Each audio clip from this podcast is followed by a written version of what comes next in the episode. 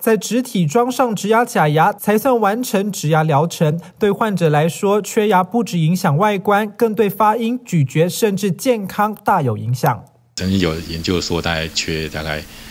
五颗以内的，哦，就已经会对那个呃心脏会造成冠状动脉的硬化，或者是冠状呃，或者或者是。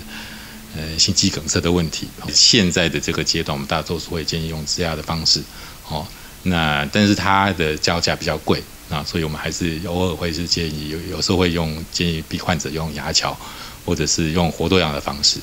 做牙桥或活动假牙需要破坏自然牙才能完成，而很多民众也选择单颗植牙，把人工牙根放入牙龈下，等伤口愈合后再硬模制作植牙假牙，装上后看起来就跟真牙一样。不过有人担心植牙后容易有植体周围炎，其实植体选择有学问。本来我以前会建议人家选大厂，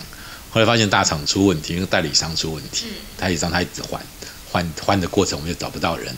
台资的可能会代理比较没有问题，哦，第一个就是说各大就是牙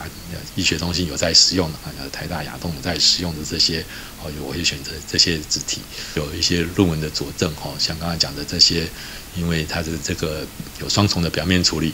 哦，所以它比较可以预防这个肢体周围炎，哦，肢体周围炎的情况会呃减缓很多。完整植牙疗程大约需要三到四个月，植牙后患者只需当一般牙齿照顾，最长可使用达四十多年。有研究显示，就是它要达到完全跟你就是骨头完全结合，它要花两年的时间，所以这头刚植下去这一两年要比较密集的回来看，可能半三个月到半年就要回来看一次。虽然植牙很美观，但对糖尿病患、骨质疏松患者仍有一定风险。医师提醒，新冠肺炎期间有看牙需求，应慎选有独立诊间并有空气清净系统、保持空气循环流通的诊所，更能安心就诊。记者田文生台北采访报道。